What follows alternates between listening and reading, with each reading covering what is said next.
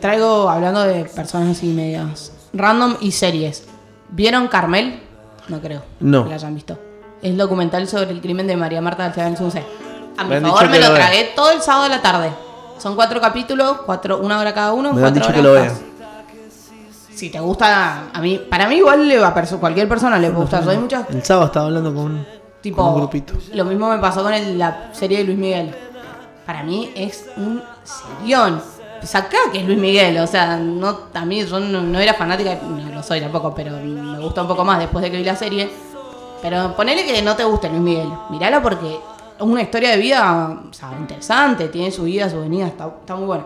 Bueno, Sobre la este- segunda Como, temporada. como sube Sí. también moto también. Dicen que es media polémica. No la vi. Que, Súbete a mi que es moto. de la bandita que inició a Ricky Martin. Ah, Cuando era, era como un Menudo grupo, se llama la banda. claro, un grupo, un grupo de chicos, eran cinco. Y ¿Él no bueno, salió de la casa de Mickey Mouse? no, Algo así, uno como no, que salió ese, es, ese es Justin Timberlake. Ah, tenés razón, cierto. Esos son parecidos, pero nada que ver. Sí. Claro. Sí, sí. Y- no, son, no son parecidos y aparte Justin Timberlake que hace los Backstreet, Back- Backstreet Boys. No, los NSYNC. Habla bien, por favor. Ah, NSYNC, perdón, claro. ahí está, Sí, sí, la- sí. eran la... Ba- No, Bastard Boys son más viejos. No. No, pero no, no eran como las dos bandas que competían. Sí. Pero, bueno, mi gente, pero, pero no es lo mismo, porque nos Bastard está Boy, cayendo el documento, veo. Bastard Boy era más autónomo. y eso que yo soy, yo era, yo era muy pequeña. Y en Sync, los Simpsons sí los ves. De vez en Sí, cuando. sí, sí. Bueno, ¿viste el capítulo cuando arman la banda? La banda la banda. Bueno, le, Milhouse, le hacen burla a NSYNC. Claro. Ah, ok. Porque es una banda armada, así también. Y después hay otra también que no se escucha mucho que se llama The Five. Pero de Que también son cinco así tipo adolescentes peludos. Claro, y hacen pop. como los Jackson 5 no son esos 5, son No, no, no, son otros, Ah, son ok. más, son más nuevos. O sea, sí. Sí, De, de la época de los Backstreet Boys y NSYNC Claro, salió uno que se llamaban The Five. unos 90 medio tardíos, digamos. Claro, sí, sí. sí. Pero no, 97. O sea, que se hacían pasar por adolescentes, pero eran todos unos viejos Sí, peludos. eran o sea, Justin Timberlake tenía sus 20. Bueno, en, la serie esta de Súbete a mi moto, es la serie de menudo, el manager, que era como el dueño de la rosca, el chabón cuando los pibitos cumplían cierta edad los fletaba y ponía uno nuevo. Bueno, medio que se rumorea, igual voy a hablar, re hablemos sin saber. En medio que en el K-pop pasa algo parecido, me parece. En el K-pop, Según tengo entendido. En los coreanos. Sí. Que también. No, en el pop de kinderista. Se. El, que también son pibes supuestamente jóvenes, pero para mí no, no sé, bueno, no conozco mucho de fisonomía coreana, no conozco mucho coreano como para, para opinar con mucha seguridad, pero... Son todos iguales. No, no son todos iguales. No, de verdad, no son todos iguales. No son todos ¿No te iguales. enojé? No son todos iguales, no. No son iguales. Vos sabés que yo Por hablando- dentro de los coreanos se ven más parecidos, pero me molesta cuando dicen que todos los orientales son iguales. Yo se lo dije el otro día al lugar. Y te acordás que le dije, estábamos viendo, no sé qué, una ópera, no sé qué. Me me he quedado viendo una ópera y eran, eran todos, ¿Qué ja- nivel, la eran, eran todos asiáticos. Ah, Y este me dice, ¿y estos qué son? No, le digo, son todos japoneses. Nada, me dice, ¿qué vas a ver? Le digo, son todos japoneses porque son un poco más blancos. Y nos pusimos acá y eran todos japoneses. ¿Viste? Y le pegué. ¿Viste? Igual para. Si yo te pongo un vietnamita, un chino, un japonés, te das cuenta. Pero Sí. si te pongo siete vietnamitas, vas a ver No, muchas no, coincidencias. No, no, si vos pones un vietnamita, un chabón de Camboya, un filipino, se te complica. Bueno, sí, porque. Tienen rasgos, zona son sí. más parecidos. Yo hablo como. Son mucho más homogéneos. La diferencia más. Pero ponele, en- entre un coreano y un japonés, te lo, te lo, te lo un sé. coreano, un japonés y un chino, para mí los Sí, sí, son. di- diferencias. Y de un tailandés también. También. Podés llegar a diferenciarlo. Y lo mismo de. Los vietnamitas igual tienen una fisonomía bastante particular. Es como un chino más oscuro. Claro, Ah. sí, sí, está Sí, más sí, sí. Pero son más flacos, un poco más altos. Y, eso tiene que ver con su Convengamos que ni- ninguno es muy grande. No, por eso digo, pero son más largos.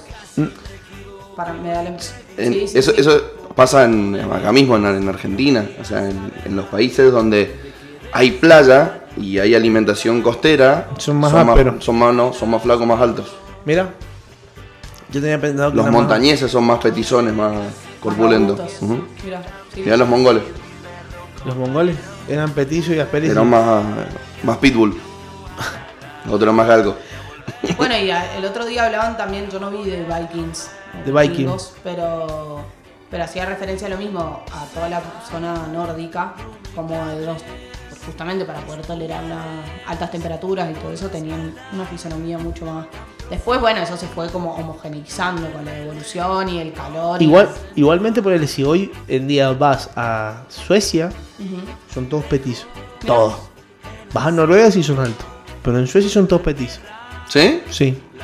Mirá. O sea, es muy raro ver uno alto. Es latan. Claro. Pero por lo general, promedio, menos 1,70 no. Somos más petizones. Datos. Datas. bueno. Datos Pero sí, si vos comparás. En su, bueno, por ejemplo, ahí en, en, la serie esta muestran que cuando se cruzan con los franceses, los vikingos lo miran todo así, para abajo. Eh, eran unos monstruos. Los vikingos vikingos eran ásperos. Sí, es re el otro día cuando me estuvieron contando me dieron ganas de verlo. Porque me pareció que por ahí también muestra toda una parte más como de la sociedad. Sí. No, no me interesa la guerra y la- todo, todo es, ese enfrentamiento. Y tiene una filosofía de vida muy muy distinta a la que estamos. No te voy a decir muy copada, pero sí muy Sí, distinta. Diferente. Bueno, Sí. re interesante para ver cómo eso también, de dónde, de, de dónde vienen algunas cosas. imagínate que los vagos no le importaba morirse.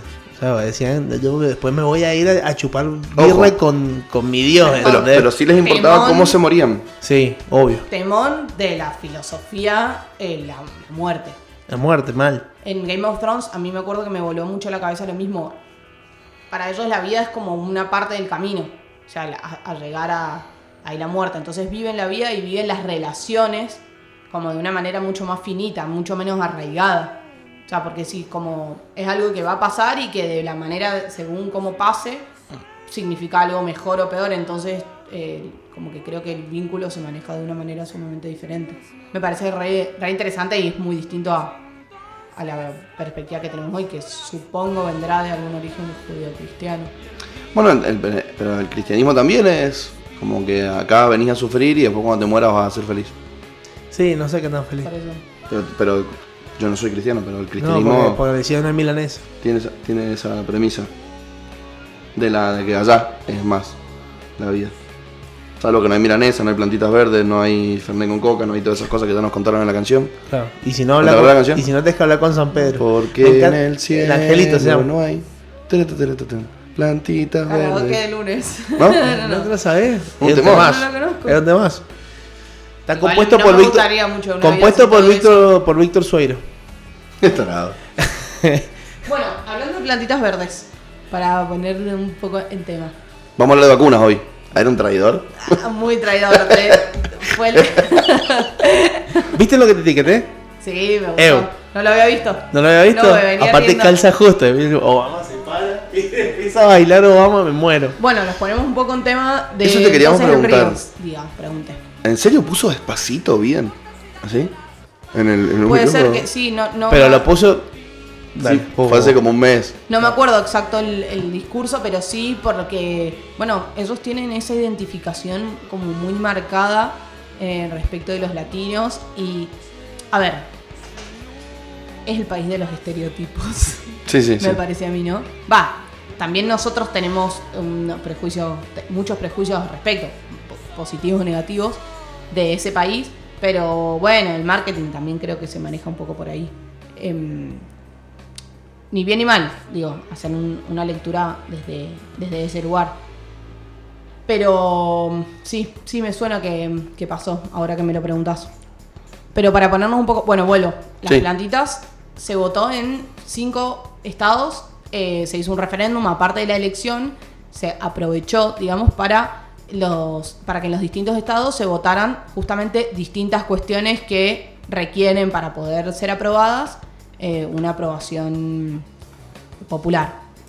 Y a partir de ahí se produce la reglamentación de las distintas cuestiones que se, que se pusieron en, en tela de juicio, digamos. Seis estados aprobaron el uso recreativo, algunos recreativos solamente, otros de consumo, de plantación, etcétera. Cada estado le fue dando como su, su, su marco. En todos, para una mayoría de edad de 21 años, porque en Estados Unidos sos mayor de edad a partir de los 21, no de los 18, eh, para el consumo eh, de la marihuana. Y para el alcohol también. ¿no? Alcohol y marihuana después de los 21. Ah, sí, sí. Ajá. No, Pero pero, hablo de manejar esta después de los reglamentación que se votó, esto, perdón, reglamentación no, esto que se votó fue, se puso en discusión el consumo irrestricto o recreativo de marihuana particularmente. Salvo en Oregon, que es un estado que está arriba de California, en la costa oeste, que, bueno, es súper progresista, está entre Oregon. los más progresistas, en el que es- ya era legal la marihuana y se aprobó el uso de otras drogas recreativas como los hongos, por ejemplo. Real. Real. En cereal. Imagínate. Y eso lo que hace es. ¿Y se votó a fomentar, Se votó a favor. Fomentar la producción y aparte el comercio. Entonces, por ejemplo, yo tengo un muy amigo que es de Oregon, justamente, y em, Y venden champiñones. va a la. No, pero él me contaba, nosotros vamos al kiosco, mi papá se junta con sus amigos, va al kiosco y compra un cigarrillo de marihuana como si comprara una Coca-Cola. Ah, maravilloso, Oregon. Gran lugar, dicen, no he tenido el gusto. Pero lo que sí me parece importante. ¿Sabés quién es... era de Oregon? ¿Quién? La vaca y el pollito. Mira. ¿En serio? Sí. No. Gran, gran lugar. No, me parecía interesante porque el tema, o la, obviamente no, pero el motivo por el cual se decidió votar esto, y es algo que se viene estudiando hace bastante tiempo, son los, es el ingreso que aporta al Estado el, el permitir esta plantación y este uso recreativo. Pagan impuestos, como cualquier otra actividad comercial, y eso han notado que el consumo es un consumo sostenido, entonces eso produce que haya a una... O sea, los estados están, les, está resultando también rentable. Entonces, de repente, poder trabajar con eh, acompañamiento del Estado por parte de las empresas que deciden producir y lo mismo para los propios ciudadanos, ha sido una beta ahí para que también los estados impulsen finalmente todas estas eh, lógicas de eh, desregulación, por decirlo así. Todo daría la impresión de que en Argentina vamos camino a algo similar. Creo que nos va a costar un poco más de repente una desregularización completa del, del consumo de, de drogas, que se que me parecería muy necesario que se dé un debate largo y, y profundo, pero la marihuana creo que en cualquier momento se debería estar legalizando. Legalizando. Mirá, Despenalizando. en el 73 despenalizaron el cannabis en Oregón. Y en el 2014 lo legalizaron. La- Eso iba a decir. Ahí, ahí tenemos 73 dos situaciones distintas. Una cosa es despenalizar, que es que quitar la pena del Código Penal. Justamente no te pueden perseguir o multar o, o lo que sea por o condenar por consumir o portar o la, la actividad que estás realizando con la marihuana. Y distinto es legalizarlo, que es que el propio Estado genere una regulación y un acompañamiento a partir de todo lo que se quiera hacer con relación, en este caso, a esta sustancia que es el cannabis. Puede ser permitir el cultivo, eh, que el propio Estado cultive, habilitar o dar autorización a distintas empresas para que cultiven y, y comercialicen. Bueno, y así hacer un trabajo en conjunto. Y después, otra cosa que se puso también en discusión, de la que no se ha hablado tanto, o más o menos, es que en el estado de Florida se votó por aumentar el salario mínimo a 15 dólares la hora.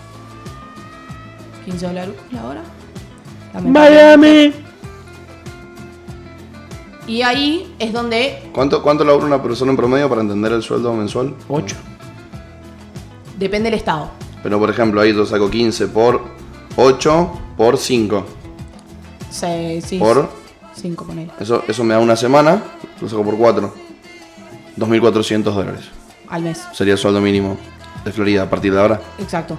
Después, depende de la zona en la que vivís, tenés que empezar a calcular, bueno, los costos de vida, ¿no? Cuánto sale un alquiler promedio, cuánto sale una, la comida promedio. ¿Viven con esto? ¿Viven bien? Sobra, me parece. ¿Sabremos? Es que lo que pasa es que la estructura de mm, Estados Unidos tiene un proceso de endeudamiento individual muy particular. Las Entonces, hipotecas y también, todo el show. De repente, Hipotecas. Ah, sí. Entonces de repente pues, hay gente que con un sueldo mínimo cobra y- o se puede comprar una camioneta, pero porque esa camioneta la está pagando. Bueno, en el caso de los autos no, porque es, son relativamente baratos.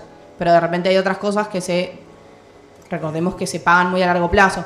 Por ahí tenés un buen estándar de vida, no sé si bueno en relación a otros, pero un estándar de vida promedio en el que podés sobrevivir y podés tener hacer algunas cosas, pero es muy difícil tu posibilidad de progresar con ese sueldo. ¿Por qué? Porque recordemos que la salud es paga, la educación es privada, entonces para pagar de repente una universidad más o menos buena tenés que poner mucho dinero o vender tu casa o etcétera, ahorrar durante muchos años.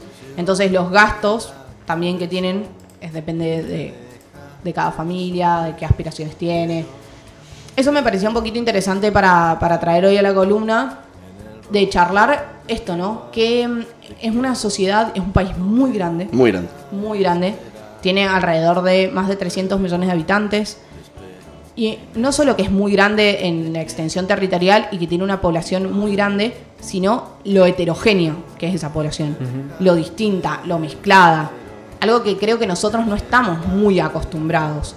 En Argentina, aparte lo que pasa, lamentablemente creo yo, es que no hay grandes cantidades de eh, personas que provengan de otros o de otros países Otras o de comunidades. otras culturas Otras o otras comunidades. comunidades y en el caso en que hay tampoco se nos mezclamos tanto por decirlo de alguna forma ¿Acá? sí acá y es que ya pasó, en realidad, eso.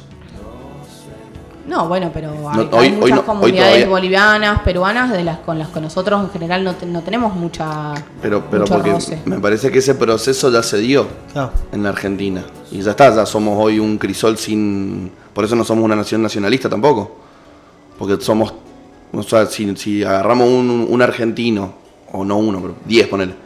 Elegí un par del norte, un par del centro, izquierda, derecha, uno abajo, y debe tener una cantidad de N mezclado a nivel mundial sí seguro categórico. Seguro. Me parece que por ahí vinieron primero para acá, en la Primera y Segunda Guerra Mundial, mucha gente de otros lugares. Al sur también vino una gran inmigración del, del sudeste asiático en una época. Y obviamente eh, con todas las, las Pueblos- cosechas Ah. vinieron de los países limítrofes, los trabajadores golondrina y demás, empezaron como, como a establecer y, y están muy aislados porque no hay tanta conectividad. No. Me parece que en Estados Unidos eso se ha dado después y en mucha mayor proporción. Claro. Sí, también tienen es- ellos una realidad muy particular del mensaje que han transmitido al mundo, ¿no? De esta idea de... El sueño americano. El sueño americano, que teniendo en contraste con una Centroamérica sumamente empobrecida, muy intervenida militarmente, con, con actualmente eh, muy importantes problemas del narcotráfico, un territorio que es difícil de habitar por las distintas condiciones que tiene el, el- el- el suelo justamente, entre otras, eh, fue lo que produjo que haya mucha intención, eh, sobre todo... Bueno, no nos olvidemos igual también que la parte sur de Estados Unidos formaba parte de lo que era parte del territorio mexicano, justamente la zona de Nu- Nuevo México, Texas, Arizona, que eso después en la, en la, en la guerra se, se terminaron, fue la ahí empezó la apropiación eh, territorial, digamos, de alguna manera. Pero mm, sin irnos tan lejos y sin complejizarlo tanto, creo que todas esas condiciones que tiene esa Centroamérica tan empobrecida fue lo que produjo también que la intención de ese, de ese movimiento. Ni hablar después los flujos de lógicos de ser un- el centro urbano más importante del mundo, Nueva York, en, en el otro costado California. Y eso produce también a la hora de tener que elegir un candidato o elegir votantes, eh, perdón, elegir un votantes no, de que los votantes elijan una heterogeneidad en qué es lo que necesita cada uno de estos sectores, ¿no? Claro. Porque hay una división muy, muy importante entre los ciudadanos de las urbes, de las grandes ciudades, que no necesariamente pueden, tienen que ser Nueva York y San Francisco o Los Sí, hay Ángeles. un montón. Hay muchas, hay un montón. Seattle, Exacto, Atlanta. Atlanta, que fue la que medio terminó definiendo la elección, Miami. eh, eso hace que justamente a la hora de tener que elegir y de tener que eh, reproducir por ahí cuáles son las necesidades de esas sociedades, no es toda una misma sociedad, ¿no? La que está, la que está pidiendo y la que está votando. Entonces también por eso se produce esa polarización tan grande que es la que los que tuvieron la posibilidad de ver el mapa de la elección, que si me siguen lo han visto porque lo subí muchas veces, eh, que se notan ¿no? esos costados muy azules, que es lo- el color que identifica los- al Partido Demócrata, y el interior más eh, color, colorado, rojo, que es el color que identifica al Partido Republicano.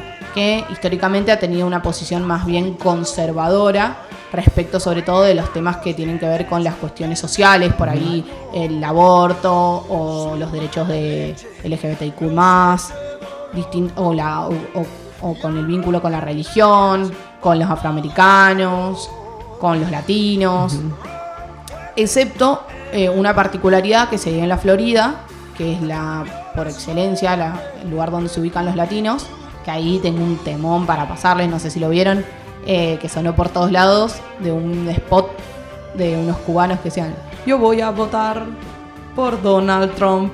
No sé si ustedes buscarlo porque es una joya. No tiene desperdicio. No, no, es como el capítulo de Los Simpsons que aparece esas eh, con el mensaje subliminal para ir a la armada. No, Ah, te dan sí, ganas sí, de irlo a sí, votar. Join the Navy. digo, corriendo. Es hermoso. Fue Join the Navy. Join the Navy. Join- Ivan, Ivan Etnioj. Y es Join the Navy. Ajá. Muy gracioso. eso. Eh, pero bueno, Hay un montón de memes. ahí hay una, una cuestión muy particular sobre cómo está eh, con los latinos, ¿no? Porque hablaban, no, que el voto latino, porque en Florida ganaron los republicanos cuando se supone que en general los latinos votan demócratas. Entonces estaban Igual depende de los peleándose- latinos de dónde. Estaban peleándose de, de dónde, que cómo los latinos que perdieron el voto latino, que ya no los representan. Y bueno, ahí se empezó a hablar justamente de esto, de decir, los latinos no son todos un mismo bloque. O sea, Claro. no es soy latino porque vengo de Centroamérica. Tienen también distintas posiciones, distintos, eh, distintos o sea, como historias. Entonces, por ejemplo, los latinos mexicanos se pudo identificar, o de origen mexicano, de ascendencia mexicana, descendencia mexicana, tienden a votar más por los demócratas y ellos están eh, ubicados más en la parte de Texas, de Arizona, que es justo en, en- en Nevada también, que fue justo el... No, en Nevada no, perdón, pero sí en Texas y en Arizona, que fueron justo zonas en las que los demócratas salieron muy ganando, o ganando mucho, por mucho, perdón. Terrible. Donald Trump. Trump. Ey, está buena la música igual. Es muy buena. Es muy pegadiza. Uy, qué piola. Aparte, si ¿Y ven el video, están en un yate ahí ATR. Claro. Ah, Sí, sí, sí, te dan unas ganas de votar por lo que sea que te dé un El, yate a cantar el así. estereotipo del cubano que le fue bien. Claro. Sí, sí, bueno, justamente eso. Entonces decíamos, los mexicanos que se ubican por ahí en la zona de Texas, que de repente los es un bastión histórico republicano, sacó muchísimos votos demócratas. Ahí se explica un poco esto, esto que estamos diciendo. En cambio, en la Florida, donde hay actualmente, o es el centro de la cuna de los cubanos y también los venezolanos exiliados, votaron mucho más por el Partido Republicano porque Trump tiene ese tenía ese mensaje en la campaña, fue muy duro y muy tajante en relacionar a Biden con el socialismo y ese fantasma histórico del socialismo. Claro. Entonces, esos sectores más com- como conservadores o que, que- que- que tienen ese, Claro, ese por, fantasma. por experiencia dijeron no. No, no, no me hinchan la Esto de vuelta Bueno, no. por experiencia podríamos entrar en una discusión muy grande sobre quién puede pensar que Biden es socialista. O sea, Totalmente. una persona que leo- Leonardo, viendo el punto de vista de los cubanos y de los Sí, venezolanos. se utilizó una retórica que saben Claro. que en esos sectores pega y existe. También lo cierto es que hay muchas personas que son eh, ya son segundas o terceras generaciones de latinos que viven en, o de cubanos sobre todo, que viven en la zona de la Florida, que ya se sienten americanos. O sea, no, no, no tienen esa misma situación de decir, bueno, yo soy inmigrante, entonces se, se empieza a perder esa identificación social que hace que de repente, bueno, históricamente sucede, uno vote en contra de, de lo que quizás más lo representa por una disociación de la identificación. Pero bueno, eso podría ser un- otro debate y otra charla. De hecho, el candidato que era un poquito más socialdemócrata, porque socialista todavía no tienen uno allá, era Yo creo que, que- perdió en las internas con, Con con Biden. Biden. Hablas de Bernie Sanders. Sanders. Sí, puede ser, sí, sí, solo. Bueno, socialista me parece que es muy difícil Por eso de dije hablar de alguien onda socialista. socialdemócrata para tratar de, de no... El partido de Biden, o que es- supports Biden, digamos, se llama, eh, es socialismo demócrata, se llama así.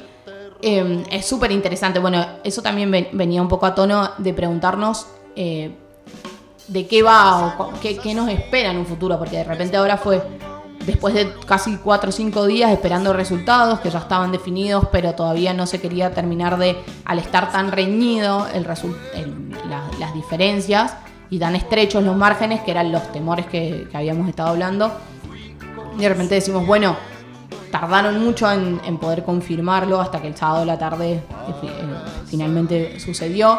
No sé si lo si están estuvieron siguiendo un poco las noticias, pero es muy llamativo que ellos no tienen una, eh, un órgano, un ente federal que sea el De que determine electoral. eh, de justicia electoral que determine quién es el ganador o no. Son los medios, directamente los medios los que dicen, según sus propias proyecciones, eh, quién, quién resulta ganador o no. Ahora, bueno, justamente Donald Trump ayer sacó un par de tweets haciendo referencia a esto, cuando en su momento cuando a él le dio la victoria, No dijo nada. Nadie cuestionó nada. Sí, no. Pero, bueno, haciendo un poco alusión a este tema, ¿Sabes qué me llamó la atención? a ver, O terminá y después te lo digo. No, que no, haciendo un poco alusión a esto, me parecía muy interesante hablar, porque tardaron cinco días, no, no es eh, solamente que se tardaron mucho y todos esos memes que había de Nevada, de que se estaban tardando mil años en, en cargar los datos y todo eso, bueno, no sé, memes mo- políticos, no sé quiénes, quiénes les, les llegaron, pero se hizo- fue como el, el eje ahí del, del chiste. Porque en un- de repente en Nevada decían un día, bueno, ponen, cargamos datos y cargaban, no sé, 20.000, 50.000 votos. No, bueno, y cargamos recién mañana a las 9 de la mañana. Estaban Y esperando que lleguen, ¿no? Claro. Sí, sí, estaban esperando que lleguen y aparte mm, tenían, un, eh, si no me equivoco, un conteo manual, porque eso también, recordemos que yo hice mucha referencia a esto la semana pasada, de tener en cuenta que son 52 elecciones en simultáneo. Entonces cada estado maneja, según sus reglamentos, según sus sistemas, el conteo, cómo se desarrollan los votos, hasta cuándo podían llegar los votos, cuándo se podían empezar a contar. Porque acordémonos del voto anticipado, que esto fue algo muy trascendental, que por qué la primera noche se empezaba, parecía que iba a ganar Trump, porque la gente que se acercó el día de la elección, que fueron los primeros votos que se contaron, eran mayoritariamente republicanos. Cuando se empezaron a contar los votos que, anticipados, empezó a llegar la oleada demócrata. Era Claro. obvio. Era lo que se venía, se venía. Porque era, era, era, a ver, era una elección pol- polarizada por el coronavirus. Entonces, el que se quedó en la casa y votó desde la casa es el que estaba en contra de lo que el presidente estaba haciendo con respecto a la pandemia. Y era obvio que iba a votar en contra de Donald Trump. O sea, no, no pensemos que votó a favor de Biden, quizás. Pero sí votó en contra de Donald Trump. Sí. Como pasó acá con Macri. Acá siempre pasa el voto castigo. Acá suele, suele haber. Sí, más que con Macri, yo, yo diría que hubo un. O sea, lo, lo acerco más al, al fenómeno del kirchnerismo. Creo que hay más gente que es anti-kirchnerista que macrista. por, No, per se. estoy hablando de que votaron a Macri para no votar a Cristina. Ah, ok, no, Eso, creí claro. que la, Sí, en sí, el- ese en la última sí. diciendo como que la gente había votado a Alberto por no votar a Macri. Al que, al que, al que no lo he visto todavía muy enojado es a Luis Almagro, que debería estar indignado con los 300.000 votos que se perdieron en, en, en Estados, ¿En Unidos. Estados Unidos? Porque es- eso sí te lo pregunto. ¿Se perdieron 300.000 votos? ¿Puede ser una cosa así? Bueno, ojo, ahí hay que tener muchísimo De cuidado. los que votaban por correo, ¿no? Que se perdieron los que metieron en las urnas. No, no, ya sé, eh, con las eh, fake news. Eso en algunos estados en los que va a estar muy, muy, eh, que ahí los márgenes son muy estrechos, que la mayoría, los que hay una diferencia menor a un 1%, se habilita un recuento. Probablemente cuando tengamos el recuento, o se hagan los recuentos, eso se va a poder, se va a poder conocer. Ahora, me- bueno, volviendo a esto, eh, hay muchas diferencias, eso, eso es lo que, a lo que quería hacer referencia, en que el, todos estaban criticando y diciendo cómo puede ser que en cinco días que todavía no estén los resultados, que qué desastre, que esto y que lo otro. Lo cual es un poco cierto, pero no, esto no pasa solamente porque hay gente que no tiene ganas de contar votos o porque los software no funcionan, sino porque está pensado y organizado el sistema electoral justamente para que esto pase. Claro. O sea, tienen un sistema electoral que es realmente malo. O sea, realmente es muy excluyente. Eh, tienen muchísimas complicaciones primero para poder acceder a votar. Eh, la intención no es que vote más gente, sino es que es que vote la, la menor gente. Y de repente hubo una contracara de esto que fue la elección con la mayor los mayores niveles de participación históricos, lo cual Claro.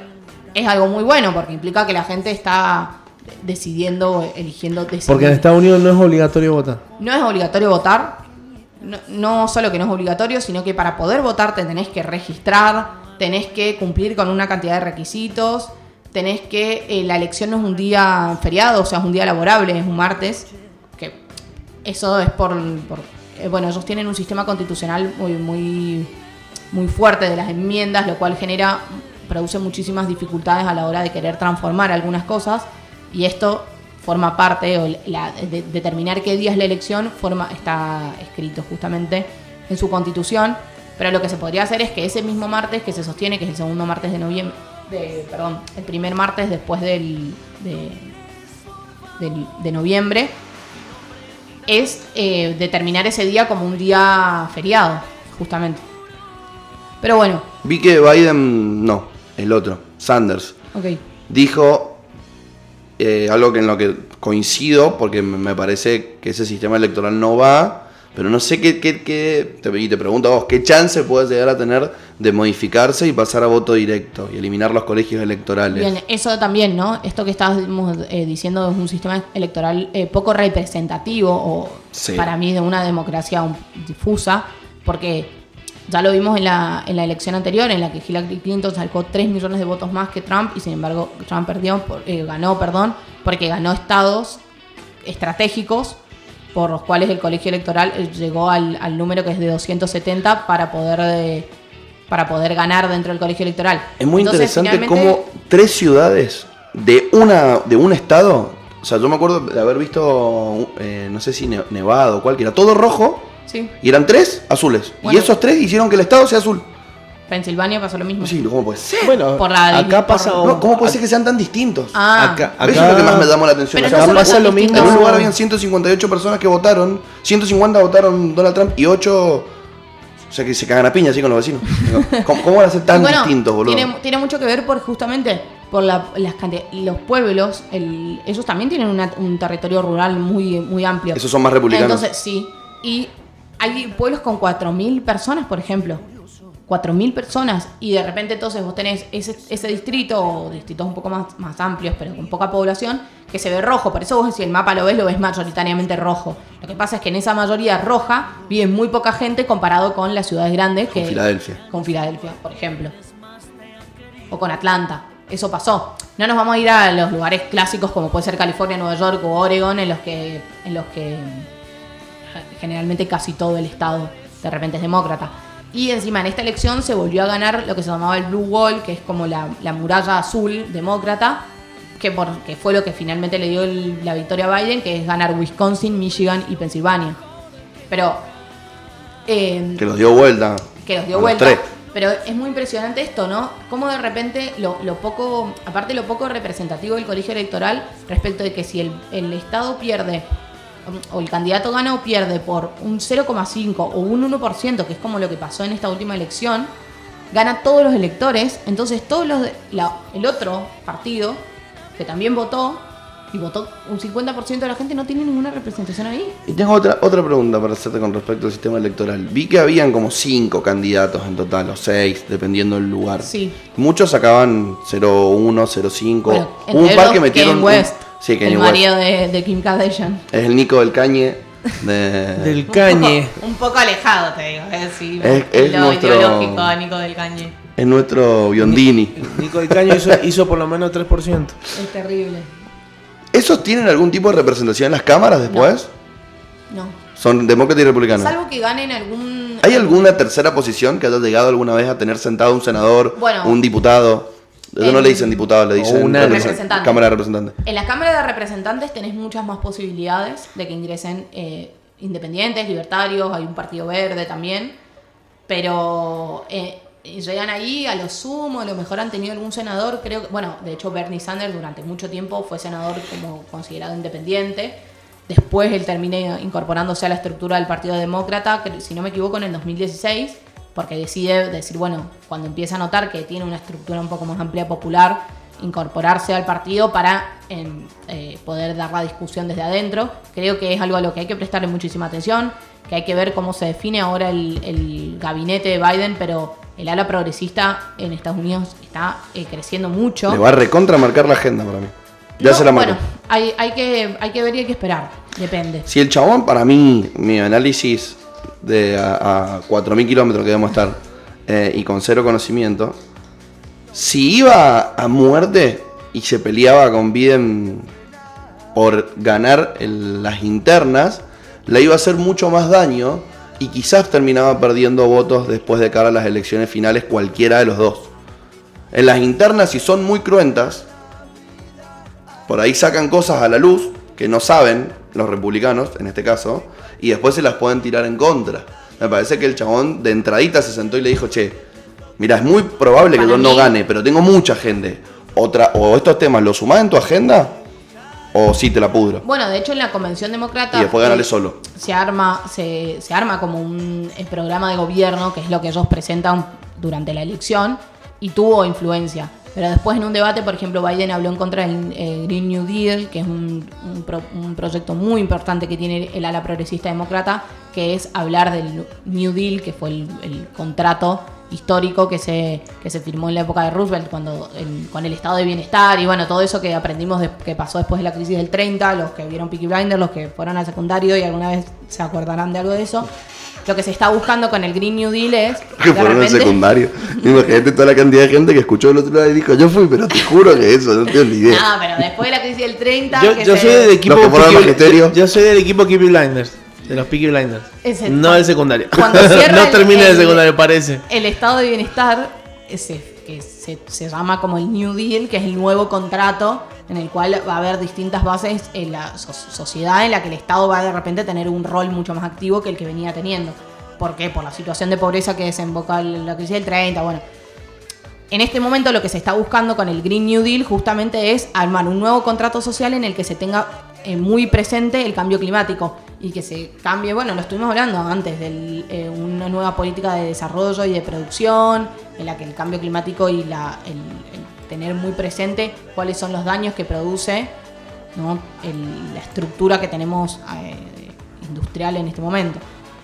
Pero bueno, en fin, Biden como que en un debate eh, medio que trastabilla con ese tema, dice como que el Trump lo, lo- lo corre o lo aprieta con eso y él dice como que no está muy a favor, después tuvo que salir a decir como que bueno, no, más o menos. Dijo que va a volver a entrar en el acuerdo de París, por lo Va a pronto. volver a entrar en el acuerdo de París, eso sí es bueno, es una buena noticia. Pero bueno, veremos qué, No creo que haga mucho más que eso. qué influencia tiene... Un par de guerritas por ahí, no pasa.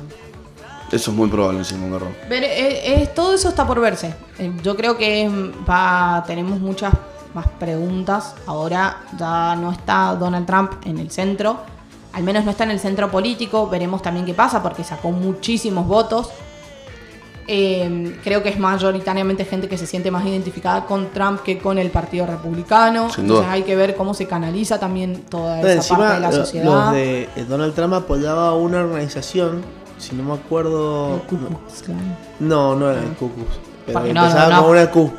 Ah, los de Q, Ah, el Q- Cu- QAnon. QAnon. Ajá, eso. El QAnon. Claro que no son, el- son como el Ku Klux Klan, pero legal. No, no. Son ásperos los vagos. Eh, El QAnon viene de. eh, Anon es de Anónimo. Sí. Que, bueno, conocen en la. Ahí vamos a entrar ahí en la super conspiranoida. Esto se fue de la política, se desmadró. Ubican el Pizzagate, Se desmadró. El Pizzagate, sí. El- la teoría conspirativa que Sí, dice de que- los pedófilos, Sí, sí. es. Empezó por eso. Exacto. Bueno, el QAnon supuestamente es un grupo de, de gente que cree y apoya, que cree que Donald Trump es como que se infiltró en la élite política para de repente desmantelar toda esa red y todos esos negocios que tiene eh, la, la- la política norteamericana, mundial, el establishment, le llaman ellos, que son también actores, eh, empresarios de Silicon Valley, que son los que hacen todos los desarrollos tecnológicos, etc. Eh, y el QAnon es justamente un sector que cree y defiende fervientemente a, a Donald Trump eh, como en esa posición. Pero bueno, eso es- No, pero yo, yo estuve viendo videos que, que algunos, hay un algunos dicen que... No, terraplanistas son de otro lado. No, no, son primo hermano. Obama es terraplanista. no es No es terraplanista. Me lo dijo un terraplanista. No es bueno, te, te quiso conquistar. Me lo dijo una... me Y dijo los una- uruguayos dicen que Gardel es Es uruguayo. más, me, eh, me mostraron un video donde sale Hillary Clinton hablando con temas medio terraplanistas, como que van a romper el coso, el, la capa. Bueno, mírenlo pues. A recontrachequearlo a la chequería. Hay que chequearlo. Mal. Pero a mí me mostró los videos y todos los vi. Hubo otra. Hillary, Hillary Clinton ¿Cómo sabes hablando no sobre el domo. fakeado? Vamos. Porque vi el video.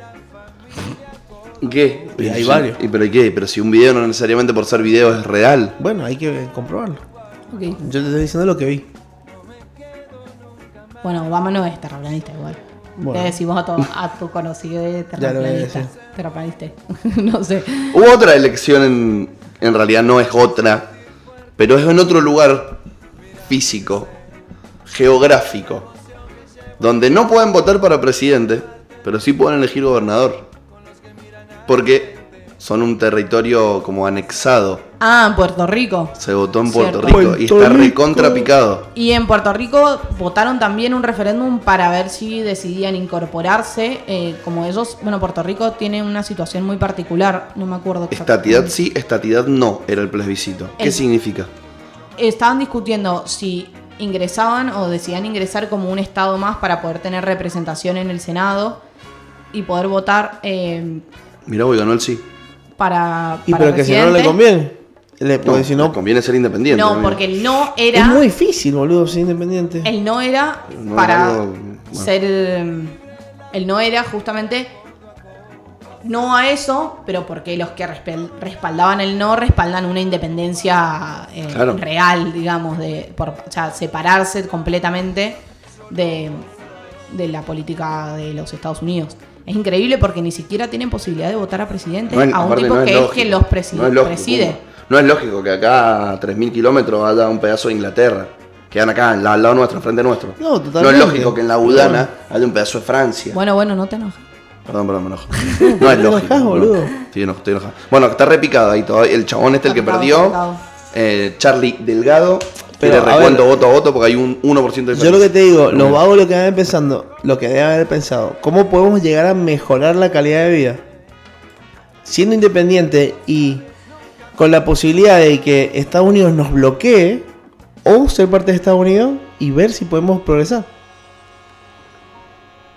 Pero es como que hubiera pensado San Martín si decía como. Pero no "Ey, estamos en la época de San Martín. Porque si hubiésemos estado en la época de San Martín, sí, se hubiesen independizado, se cagan a trompada, no pasa No, nada. Como no se ha independizado todo Latinoamérica. No, todo Pero no. bueno, si vos te metes no. a Santa Lucía. Sí, bueno, como dice, y la Guyana y todo eso, pero bueno. Era en otras épocas, creo yo. No sé, yo creo que, que, bueno, depende mucho también de la voluntad popular. Yo creo en la soberanía política y económica, siempre me parece que, que a la larga es lo mejor. Porque si no es un sometimiento, o sea, sería como una cuestión medio extorsiva en un punto. Y eso yo no lo defiendo, no me, no me parece que eso sea real, ni democrático, ni, ni Es como te digo, es que tienen Ponen- que ver, ponen tienen jaque, que, ponen tienen jaque que todo ver, el sistema que- mundial de fronteras, eh, ver- banderas y, y sentimientos. Porque la realidad es que, por ejemplo, en este momento hay un chabón yéndose a comprar, que ahora son las 11, yéndose a comprar un hot dog en Dakota del Norte y ese muchacho no tiene nada que ver con el que está en Puerto Rico escuchando a René Pérez. Trilladísimo. mal. Eh, sí, totalmente. Sí, las dos, las dos Totalmente, pero, pero, Pero no tienen es nada que ver Es como te digo, boludo. hay que ver si también Puerto Rico se vale por sí mismo como para poder independizarse. Y es que vos eso lo haces después de. Pero, el- pero No antes. escúchame que va a estar cinco o lo que dure en pobreza total hasta que empiece a levantarse. Me parece conformistísimo. No, no es conformistis, no es conformistísimo. Pero primero Me parece que tendrías que muchísimo- hacer al revés. Empezar a depender vos de, de tu ¿Y país. ¿Cómo lo haces si no tenés autonomía? ¿Ah? No, me parece aparte que, me, no, me Imposible, parece aparte que sí, primero la- no la conocemos la calidad de vida de Puerto Rico, tampoco estando sometido a, o sometido, o sea, gobernado por, por un país que no lo decidió. Me parece muy impresionante eso. Hay una cuestión de la voluntad popular que igual acá se ha, se ha expresado y se ha manifestado y ha decidido por muy poco que quiere, que quiere mantenerse ahí. Eso es lo que es lo que hay que escuchar.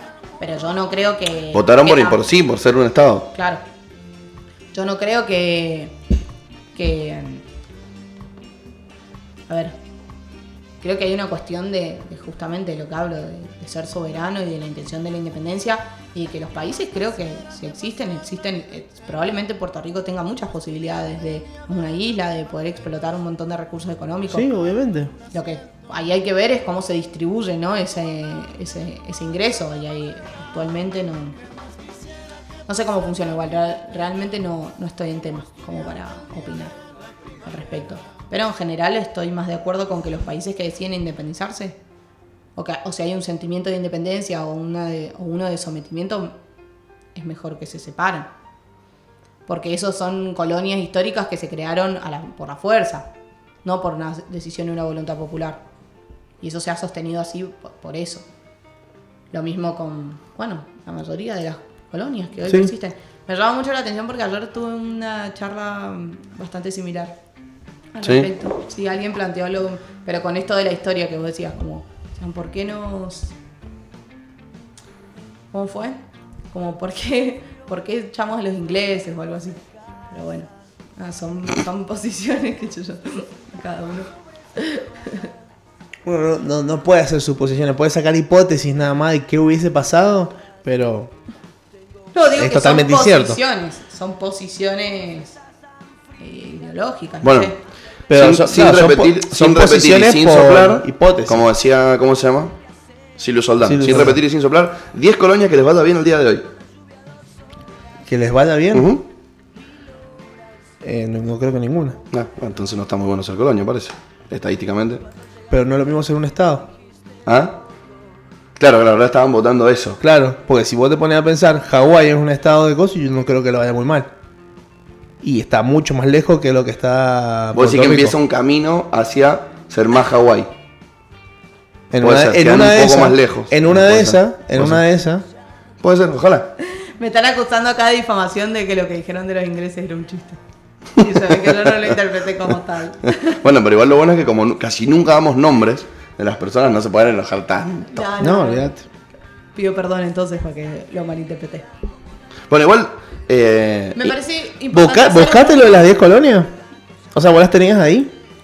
10 pero colonias pero que le vaya bien. que- Imagínate que busques eso. No, no, no sé. No existe, tenía que hacer un análisis recontra largo. Ahora, y si yo te digo 10 colonias que se independizaron y que hoy en día les esté yendo bien. Porque países que pasaron por proceso Sí. de, de independización. Bueno, volvemos- Yo tengo una. Todo el virreinato, todo el virreinato, todos los virreinatos, todos, todos. Bueno, bueno, bueno, bueno, bueno. Yo, no, pero yo estoy diciendo ahora en la actualidad. O sea, del 950 para. Pero hay que también entrar a ver qué es bien y qué es mal, no conocemos, o sea, me, me parece que, que hay que ver también mucho cómo es la situación interna de cada país, qué, qué- quiénes son los que deciden, cómo se distribuyen esos ingresos. No creo que per se haya países que les va bien o les va mal, sino que todo eso está intervenido por un montón de otros aspectos que son los que se tienen que tener en cuenta para poder analizar una situación u otra. Per se. Siempre creo que es mejor... Hoy, hoy vino encima como, no sé, afilada. Anoche andás a ver que estuvo leyendo. Pero tiró tres o cuatro palabras así como. Quiero hacer dos, dos, punta- dos punteos para, para cerrar un poco la idea. Primero, si hay algo que tiene muy bueno la Argentina es su sistema electoral. Sin duda, Espero sí. que lo hayan notado los que tienen siempre algo de que quejarse. Voto obligatorio, voto secreto, eh, conteo confiable, mm, Justicia Electoral Federal. Justicia electoral federal, en que- or- buena organización. Es otra organización, Eh, totalmente distinto. todo hay mucha representatividad, la mayoría de la gente decide ir a votar, es un día que nosotros hemos podido aprender con la historia lamentablemente sangrienta, a valorar y aprovechar mucho. La verdad es que en- en- a mi forma de ver el- la, la democracia argentina es algo muy lindo que tenemos, re- realmente es muy representativo, podremos quejarnos muchísimo de, quiénes son los que llegan, de los representantes, de las decisiones que toman, pero el sistema electoral y en el que hacemos valer la democracia de manera más directa, me parece que es algo sumamente importante, bueno que tenemos y que hay que cuidarlo y hay que valorarlo. Y que el, bueno, también siempre se entra en ese debate sobre el voto electrónico, ¿no? Yo soy más bien partidaria de que no, por lo que he leído creo que los softwares son posiblemente alterables, así que no siempre lo que es virome y o lo que signifique virome y papel es negativo. El- se, se alienta mucho también el voto mm, de mm, boleta única, que es marcar con una cruz, no meter en un sobre la que querés, sino en una misma, marcar con una cruz el candidato. Bueno, en las facultades en general hay, hay boleta única.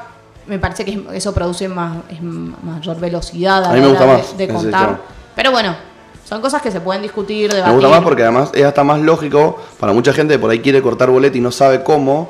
eh, ahí sí, porque vos tenés arriba, plum, presidente, y sabés que podés elegir uno. Si abajo tenés otro, es porque podés votar distinto partido. Y eso realmente está bueno. Sí, sí. Porque hoy acá tenés que hacer un show si te equivocaste y, y cortaste mal la parte de los diputados o cortaste, por ejemplo, ¿alguien realmente votó Aparte- diferente en, en lo legislativo, lo nacional de lo provincial?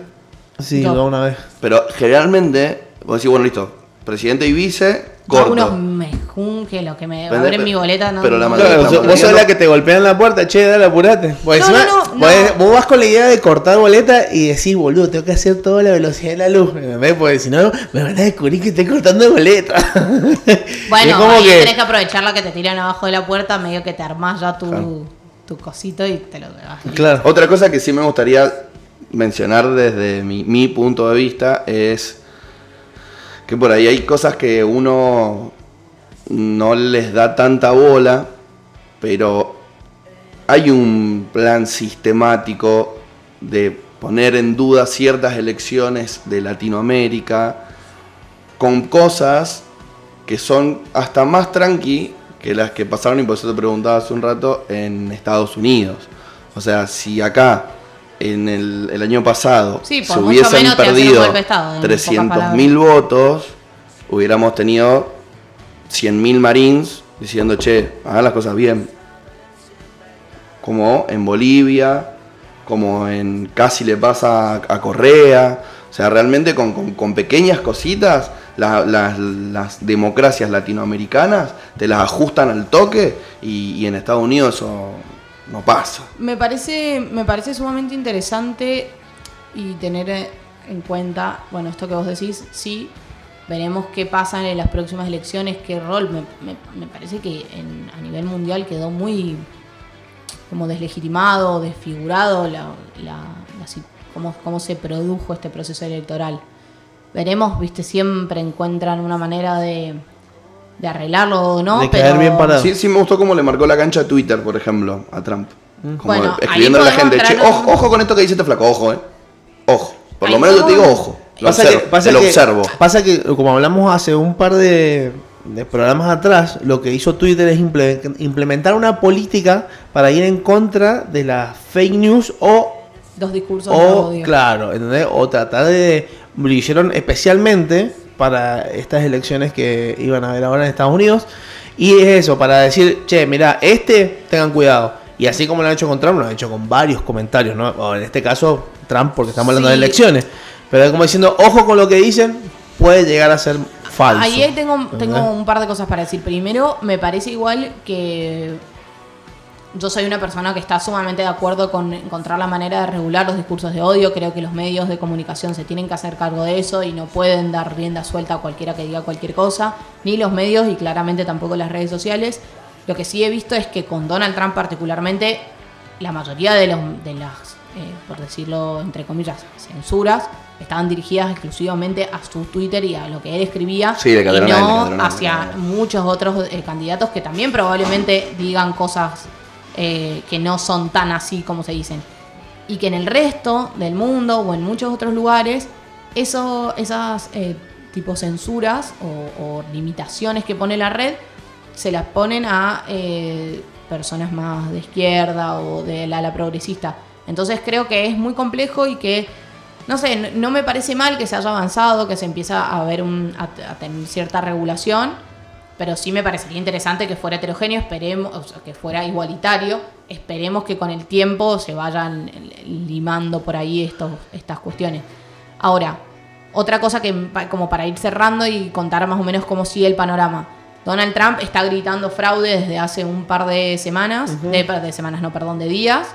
Sí, sí, igual está Eh, gritando sí, que iba a pasar hace semanas. Está gritando hace semanas, pero después de la elección de días, eh, lo que queda es ver cómo se va a dar esta la transición de dos meses, porque Joe Biden asume el 20 de enero recién. El 6 de enero es do- cuando se, finalmente se declara presidente a- al presidente electo, en este caso que es Joe Biden. Ahí hay que ver, bueno, hay que ver cómo, cómo sigue este mes, mes y medio que queda, qué hace la estructura del Partido Republicano. Hay parte del Partido Republicano que ya directamente había apoyado a Biden, Ah, pero hay otra parte del Partido Republicano que fue con su partido, pero que ya reconoció al, a Biden como presidente. Hay otra parte que está en silencio. Em, queda ver, bueno, cuáles son las. cómo prosigue toda esta cuestión de la idea de judicializar algunos conteos. Yo creo que ya es muy abismal la diferencia. Biden ganó por más de 270 electores, tiene muchos representantes, ya salió en las calles, ya lo reconocieron eh, los presidentes de otros Y- y países. muchos millones de votos del voto popular. Casi 5 o 6 millones de votos popular más. La situación sería muy compleja realmente si de repente pretendieran hacer algo distinto. Pero bueno, con Donald Trump creo que nunca se sabe. Y lo que sí es, bueno, hasta Fox News, que era el bastión mediático que lo sostenía, eh, le soltó un poquito la mano. Así que hay que ver cómo sigue esto, esta cuestión. Vos sabés que del- eh, había visto un video hace un par de semanas largas. Vos sos videoplanista. Yo soy video mal, sí, sí, sí. mil. De, de- que hablaba un periodista de Estados Unidos y decía que, que es muy probable, o sea, tiró como una estadística de las. de la No sé si era periodista o un panelista o lo que, pero tiene una estadística sobre la votación y dijo: es muy probable que empiece ganando Donald Trump. Pero se lo va a dar vuelta. Y dijo, tal y tal y tal estado, se lo va a dar vuelta. No era un periodista, era Bernie Sanders.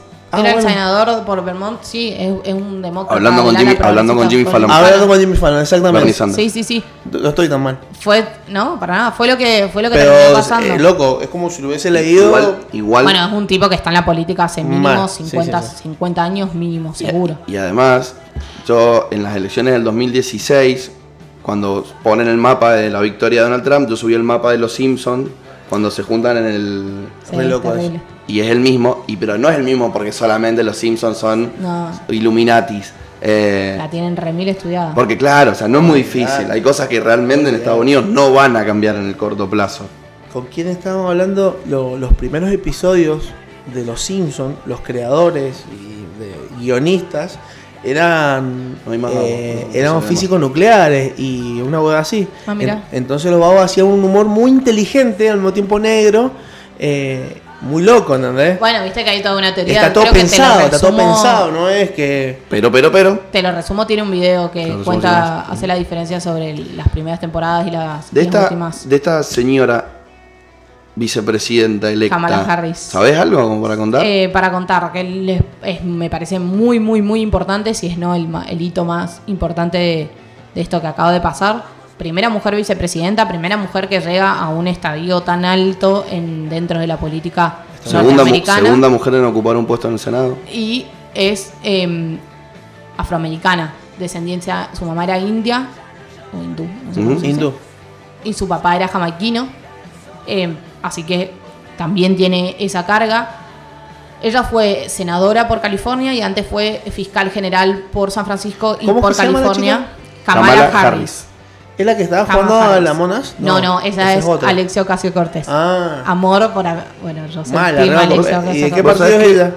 No, no, Alexia Ocasio Cortés es del ala más progresista y es eh, representante, por ganó de nuevo, eh, por el distrito de Bronx en, en, en Nueva York. En Nueva York. Pero bueno, El yo conté el conurbano de otro Nueva día, York. pasé un conurbano. documental que se llama Camino al Congreso, que está en Netflix, que cuenta la historia de cómo ella logra finalmente llegar por primera vez a la Cámara de Representantes sin una estructura partidaria.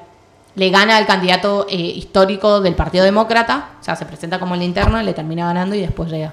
Es una, pero, una luz. Hay que tenerle el ojo ahí. A que o es- C, la deben, es- lo deben haber leído. ¿no? que es ciudadano estadounidense, él es pro Trump, me dijo, Kamala Harris odia a los latinos. Bien, ¿Por qué puede haber dicho eso? hay una ¿Hay enfrentamiento entre afroamericanos y, y latinoamericanos? Mm, No, no Depende tan del barrio. directamente Depende como, del barrio, que- como que yo sepa. Lo que sí sé es que hay toda una cuestión respecto de como que sobrevuela Kamala Harris en la que ella durante su puesto como fiscal general hizo algunas o tomó algunas decisiones que pueden ser un poco controversiales respecto al ala más progresista del Partido Demócrata. La acusan de tibia, de hecho. Sí, de tibia, de haberse puesto. eh, es como que tiene una, tuvo una política más bien pro cárcel, por decirlo Y es el fiscal. coloquialmente. Sí, pero podés tener como política criminal de persecución otros, eh, otras metodologías que no necesariamente sean sea la cárcel, por delitos menores, como con, con- con la marihuana. No, yo más que con los latinos lo que escuché era justamente con los afroamericanos, que no, que, que- que también avaló ciertas decisiones de la policía, como que fue y vino. Tuvo, tiene, tiene una posición muy, controversial. Tuvo posiciones contra la policía. les- fue, creo que uno de los primeros estados que decidieron ponerles cámaras en los, en los trajes por todas estas situaciones de violencia institucional que son de am- amplio conocimiento, pero a la vez también apoyó otras medidas a favor de la policía, sostuvo por ahí algunas polémicas que hubo dentro del sistema propio judicial, no, no, no fue en contra de eso. Entonces, bueno, como que hay quienes eh, le, sí, la acusaban más como de veleta o de panqueque, lo cual hay otros que consideran que para tener el rol, ocupar un rol de vicepresidente, es bueno que ella se va a poder ir adaptando en las situaciones en las que consideren que se necesitan más progresismo apoyar ahí y cuando no, no.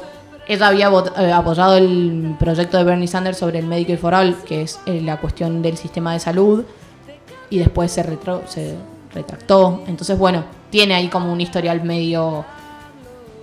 Pero bueno, no sé quién tiene la hoja tan limpia en la política como para de repente... No, no, me, me parece interesante que, bueno, son cuestiones que suceden, o sea, una discusión que está buena dar, eh, no, no, no está de más, pero sí eh, como representativo, me, parece muy representativo eh, que esté ocupando este espacio.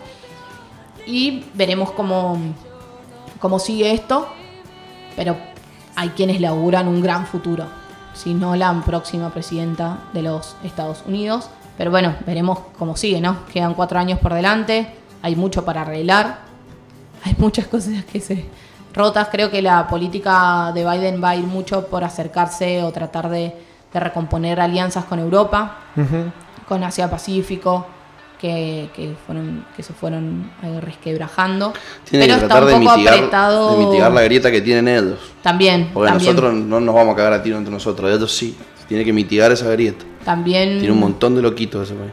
También tienen un- una situación de mucha fragmentación social. Bueno, el primer discurso de Biden hizo referencia a eso. Dijo, yo vengo a gobernar para todos, para los que me votaron y para los que no me votaron. Me pareció un buen mensaje. Creo que yo no soy ninguna fanática de, de Biden ni nada, porque tampoco me gobiernan a mí, digamos. Pero haciendo un análisis me parece que, que se manejaron bien durante estos cuatro días de cierta tensión, ¿no? Y del otro lado, ese grito de fraude se mantuvieron calmos, dijeron que se cuenten todos los votos que haya que contarse y, y así fue como llegaron a un resultado. También, a ver, todo esto que hizo eh, Donald Trump estos días, crónica de una muerte anunciada, lo venía diciendo hacía rato. Si no ganaba, iba a hacer esto, iba a judicializar. Y sí. Puso a una persona en la corte, eh, una persona propia en la Corte Suprema, que es el lugar donde desembocan estos conflictos nada, era, eran cosas que se sabía que iban a pasar. Fueron creando y planteando este terreno. Justamente el conteo en muchos estados se demoró tanto por las decisiones y las reglamentaciones que los propios estados republicanos no, no quisieron eh, ni poner más financiamiento en el, en el correo ni en los sistemas de conteo A propósito, para que. para que se demore, para que se crime, genere todo este crimen de crispación. Pero bueno, parece que No la sociedad igual no hubo mayores disturbios. Ya había pasado en Estados Unidos una Aparte, situación similar en el 2000 entre Al Gore y Bush. Y Bush. En la que, Bush le fue, eh, le llevó la elección a la justicia y consiguió una impugnación de Y ganó Bush. y ganó, Ganó Bush. Bush. Hay un- Bush una es película- cinco- por Bush cinco es votos del mismo electorales. equipo que Trump. Es republicano, pero creo No. que están en alas muy distintas. Claro. Sí. Y de Como hecho Bush, Bush- fue uno de los primeros que salió a reconocer a Biden y lo, lo bancó. Aparte Bush es, Bush es tejano, es de esa oli- oligarquía Política. yanqui política de toda la vida. Padre presidente, hijo presidente, Claro. hermano senador. Es el- la, política Harvard. en, en Estados Unidos tiene una cuestión como sumamente elitista. De repente Trump vino como a romper un poco eso en Argentina. No es- hay también familias que históricamente están, pero pero es muy fácil, digamos. Puede, La diferencia es que acá las familias que manejan el país no, no lo hacen desde la política y allá sí, van muy de la mano. es Claro. verdad. Porque acá hay, hay familias Ah, que y manejan otra la cosa, Argentina. perdón, Claro, los Clinton, los Bush. que me parece importante. Sí, los Kennedy. Sí, sí, Kennedy. sí. Eh, No, y, y, y- y hasta en los senadores.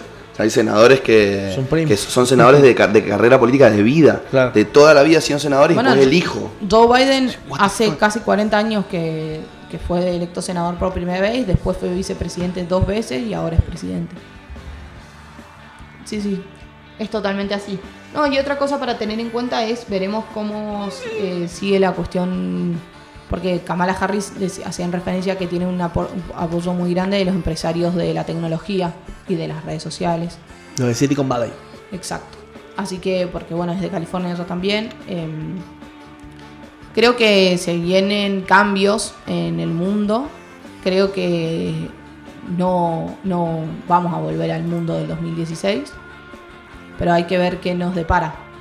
La historia Lament- es cíclica. Lamentablemente o no, bueno, creo que es importante tener presente que es un país que está en, dis- en- en disputa, pero es la principal eh, potencia del mundo y nos guste más o menos, delinea mucho cómo siguen las, las cuestiones en, en el resto de los países, sobre todo en, en Occidente, particularmente en Latinoamérica. Entonces por eso también es que le hemos dado tanta, tanta manija al tema.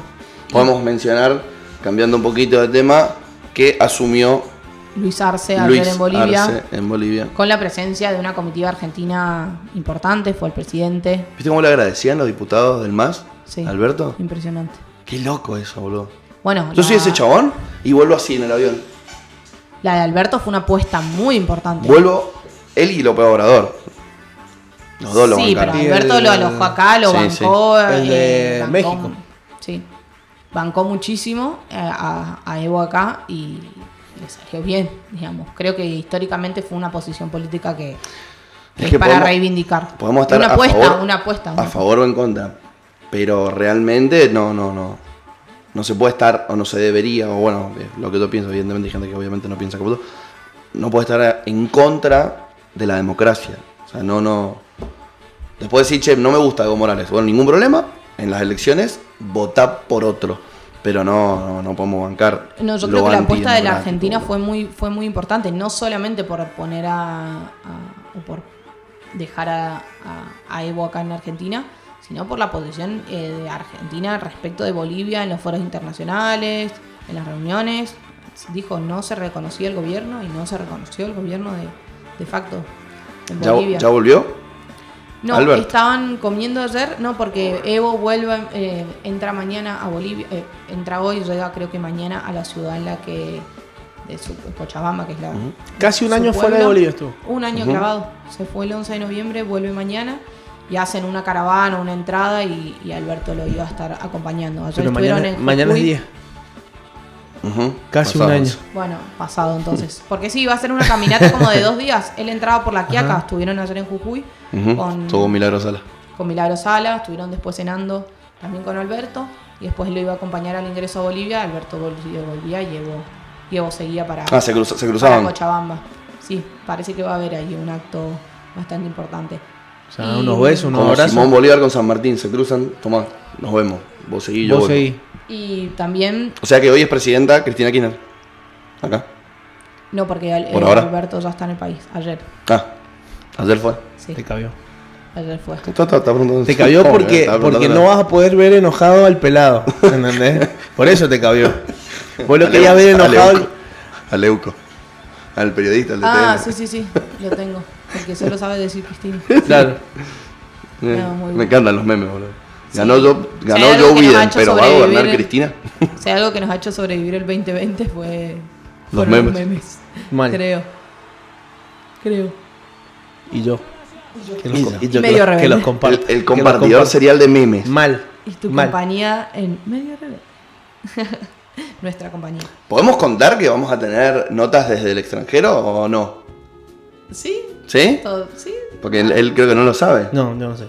Dentro Voy a de, estar abandonando. en dentro de poco se va de gira, de jirafa. ¿En serio? Sí, ¿Ah, tú? a Estados Unidos. A seguir cubriendo todo esto. No, Sociedad. mira qué bien. Así que vamos a tener desde Lo voy ahora a traer de. llamada bueno, si me dejan entrar después de todo esto que estoy la- diciendo. llamada telefónica. Ah, y- vamos una lula. Vení, vení. Estamos aquí con. ¿Viste cómo hablan los que Ah, son ¿tú de CNN en la, español? ¿Tú eres la lula? Sí, que, come on here. Bueno, aquí estamos desde. Bueno, gracias, Luan. Sí, aquí estamos. Mote. Qué divertido, ¿eh? O sea que me encantaría ir y no visitar ninguna de las ciudades eh, conocidas. Sí, me parece O interesantísimo. sea, me gustaría ir y no ir a Nueva York, no ir a Washington, no ir a Me Miami, no ir a ido- Orlando, no ir a ninguno de esos lugares. Me Ir a Oregón. Me encantaría haber ido y, Ir a y Mississippi. después poder hacer eso. Mississippi es bien. A cazar cocodrilo, así. Re piola, me gustaría ir a esas ciudades. Cazar cocodrilo y comerlos, obviamente. Se comen, comen. Alligator. Así que Porque es legal. Bueno. estaremos. No, entonces lo de las fake news y eso lo dejamos para otro lunes. Lo dejamos para otro lunes, no Porque hay son problema. 12 menos 20. Estamos ¿estamos bien? tarde, estamos bien. Sí. Cada vez me, me gusta porque igual la otra vuelta eh, tuve una reunión con unas chicas que van a hacer- empezar a hacer un programa ¿Acá? acá, Ay, qué buena los, noticia. los viernes a las eh, 12. Y si empecemos a once y media, dije, no, mejor empezar a las 12. que nunca se Porque a sabe. veces pasa que me voy al carajo. ¿Te que puedo digo meter y chivo? media. Obvio, todo lo que quieras. Invitación. El mm, jueves a la noche en el mercadito de chacras se hace algo que se llama gastronómades. Y mm, bueno, ya les he estado contando muchas veces, lo menciono, que mi novio es cocinero y va a estar cocinando él ahí unos Philly cheesesteak. Así Ajá. que a todos los que les haya interesado las elecciones o les hayan escuchado mucho hablar de Filadelfia o simplemente les gustaría comerse un buen sándwich con una buena birra, El hermoso los esperamos Philly. Cheese es uno de los mejores sándwiches que he probado en mi vida. Los esperamos ahí el Acá jueves. Mendoza. Bueno, los esperamos, va, yo voy a ir de invitada también, pero al que se quiera acercar, bienvenido sea. Después va a estar el flyer ahí en las redes. me gustaría ir porque lo quiero conocer al novio de la Lula. Sí, invitación expresa. Vamos, Dale, jueves. jueves. Yo los invito personalmente. Listo. Mío. Birra, Bueno, sándwiches. Amigos, fotito, medio rebelde. ¿Y cómo te bancas esta kinderista? Tú. Eh, se lo das así de entrada. ¿Cómo no se- me difames. Que un sos- chiste, por eso nos reímos todos. Un chiste. bueno, amigo negro, ¿algo más que quieras decir el día de hoy? Eh, sí. Ya Les está quiero pensando en el que un, consejo de negro. eh, un consejo de negro. No anden con capucha de noche. Sí, no, van a mirar no, mal. y, y- y no paguen el mínimo las tarjetas. Es mal eso. Ah, él Total. pero puedo estar- Les- podemos estar hablando hasta pasado mañana de eso. No paguen el mínimo. mal de endeúdense con los padres, los amigos, los- con quien sea, pero no se endeuden con Visa, con Mastercard ni con ningún banco. Yo tengo un gran amigo que siempre dice hay que endeudarse en pesos. Siempre. Y sí, Para sacarlo en 72 cuotas. Sí. Total. Después se licúa y bueno. sí. Ese es mi consejo. Y otro, no, no limpien las ollas de teflón con virulana. Tato. Consejo. Vos, tu bebé es nueva. Apuntás. La, no, No, la esa esa sí le puedo pasar virulana. El Ah, teflón. ¿Y qué Teflón son la como los, esos negros. Nada, es metal. Eh, no, Ah. en realidad es como una pintura.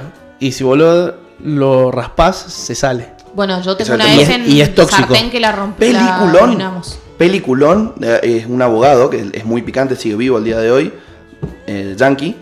Eh, se llama La verdad oscura, la oscura verdad, que es del juicio que le lleva una ciudad adelante con este flaco, con este abogado, a Sutton, que es la empresa que hace el teflón. Mirá vos. Ew, Muy buena. 30 años duró el juicio. Una locura. Tuvieron que tomar miles y miles de muestras de sangre. Toda la corporación en contra del flaco. ¿Nadie ve Suits? Sí, obvio. ¿Sí? Todas las, las nueve ¿Viste la de temporadas. que él lleva la- el caso de. mm, Ay, que, creo que, que tenían residuos de pilas, un residuo nuclear, nuclear que estaba un colegio cerca, entonces los niños estaban todos infectados. De una, porque ellos tienen esos casos pro bono. Muy bueno, muy bueno. muy bueno. Muy bueno, muy bueno. Bueno, Suits, para mí serión. Serión. La que después sería la ex princesa. ¿Princesa? Claro, sí. La mujer de La Harry, morocha. el- No me acuerdo cómo se llama. Muy bonita. muy bonita. Sí, sí, sí, sí. La novia del ex príncipe Harris. Harris. Harry. Sí, no me acuerdo el apellido. Bueno, hoy estamos. estamos bueno. Perdón, es muy lunes. Perdónele. Estamos todos dormidos. Bueno, eso son. Ah, la película se llama Aguas Oscuras y la empresa es Dupont. Mi novia me está retando y se me caga de risa. Todo mal el nombre también. La quiero ver. Bueno, vean Carmel. Va, no sé si les va a gustar. A mí, A siempre se me confundieron porque hubo dos María Marta que mataron. ¿Serra Lima? ¿No? No. Esa es una Esa es la que canta. O hubo una, Se murió. hubo otra Marta que María mataron. Marta se la lima. Se murió, pero no, no la mataron. Bueno, pero hubo como. Y Tenía, eran dos. tenía cabecita de limón. ¿Viste? Parecía un limoncito. ¿A vos que te gusta la Velascar siempre? Estaba ahí en Hay, Crónica. hay una banda que, que se llama Actitud María Marta, de la cual salió Alica. Mira, lo voy a anotar. Alica, la Alica y la Nueva Alianza. ¿Lo vas a anotar? Sí, lo voy a anotar. Bueno, hace, hace bien. Bueno, no, este es el caso de María Marta García Bersunce. Sí, bueno, sí, ustedes, sí. que estábamos hablando. Esa es la que mataron en el country. 90. Claro, la que le mataron en la cabeza. Que ya me dice, che, tiene un poco pulso, tenía cinco tiros en el maratón. Claro. eh, Es la misma. Bueno, ahí lo tienen. Y después podemos traer el debate acá a la, a la mesa. Nos queda entonces la de los fake news, que íbamos a hablar. Organizando la columna Y no, a vivo. vivo. A ver qué piensan ustedes. Eh, Voten. Bueno, igual sí. Voten, voten. tenemos fake news, que tenemos dos entrevistas a, a dos diputados que están ahí para hacerse. Eh, Va, ya se hicieron, están para contarse. Tenemos Tan, tan, tan, tan. vacunas, no vamos a hablar de vacunas. Tenemos. Porque tenemos que invitar a un médico de última.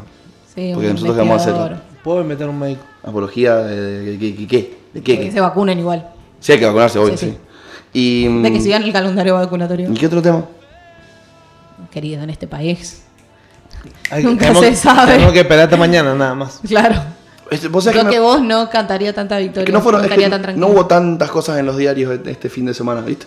Y bueno, Y pero es que la- para Y- mí la elección acaparó un montón. claro. Bueno, yo creo que es muy interesante igual seguir cómo ver cómo va a seguir la línea la línea de este gobierno. Hoy leí un apunte me, me parecía sumamente interesante por cómo porque hay que tener en cuenta muy presente el, el lugar de China, ¿no? En esta guerra comercial y cómo también eh, ¿Y qué la- postura va a tomar bien con respecto a esto? y las políticas de Trump que finalmente sí lograron una repatriación de muchas empresas, que eso sí también le dio trabajo a, muchos sectores. Entonces ver cómo se va a recomponer esa relación con Alianza Pacífico, cuando vos tenés una presión, un- una pared ahí que, definitivamente que no va a volver a sacar a esas empresas de ahí, sería muy, muy difícil que lo lograra. Entonces ver cómo le da la cintura para para ver cómo, cómo vuelve en tratados multilaterales en relación con, con esa parte de Asia y de repente cómo hace con las empresas que tienen en- ya en, en territorio. Así que bueno, creo que hay muchas, muchas cosas para ver cómo sigue, cómo sigue todo. Con Latinoamérica particularmente, creo que van a cambiar, la mayoría de los analistas han coincidido en las, en, en las formas más que en, en los fondos. Pero en la forma del discurso, eso, eso fue lo que más. A ver. Para mí es re importante mu- Muchos igual. latinos festejaron la más la derrota de Trump que la victoria de, de- de los demócratas. Pero fue más malo discursivamente, lo cual obviamente es peligroso, que a nivel judicial Yo creo que con eso los se ha latinos. instalado y me parece que es un tema que se puede recontradiscutir. Creo que encontró otras maneras de, di- de dinamitar por ahí la, la, eh, la re- la región. No necesariamente a través de una intervención militar, sino de otros, de otras. No, igual yo me refería con los propios. No Ah. con- no, o sea, no- nosotros entrando allá, Y la discusión también me- y la cuestión discursiva me parece muy trascendental, sobre todo porque dio lugar a. o fo- apoyó, so- sostuvo personas como Bolsonaro, por ejemplo. Entonces, es, es algo que me llamó mucho la atención. veremos cómo, cómo continúa también. Falta un montón para las elecciones en Brasil, Hay elecciones municipales igual ahora el 15 de noviembre. pero para mí, Religio, yo creo. sí, pero sin duda. ¿Bolsonaro? Están chiflados los lo, lo brazucas y, y este los ha representado muy, muy bien. Pero veremos cómo sigue el panorama mundial. Creo que la región se está. No, no te volvería a hablar de patria grande, ni mucho menos, pero creo que se están reconfigurando algunas cosas. Bolivia, Argentina, hay que ver el año que viene en Brasil, en Ecuador, me pare- en, perdón, en Chile, después del triunfo abismal del sí. Entonces, bueno, creo que también ya sin Trump, ya con la región por ahí girando un poco más hacia, hacia otros lados, tendrá que, aunque sea, ir apaciguando algún no no no con- yo creo que con estos personajes uno nunca sabe. Siempre se puede ir un poco más allá. Pero bueno hay mucho para ver y estar atentos de, de- de cómo sigue la Bueno, historia. entonces no se pierdan los lunes con Lula, que vamos a estar hablando de todo este montón de cosas. Síganos acompañando a lo largo de la semana. El jueves vayan a comer al mercadito de al Chacras. mercadito de chacras y sigan disfrutando de la semana. Buena onda, sean felices. que Empezando está la este semana con climita todo. hermoso aprovechen al aire Aprovechemos, libre aprovechemos el fresquito, Eso. que se nos va a ir. Nos vemos mañana. chau Hasta luego.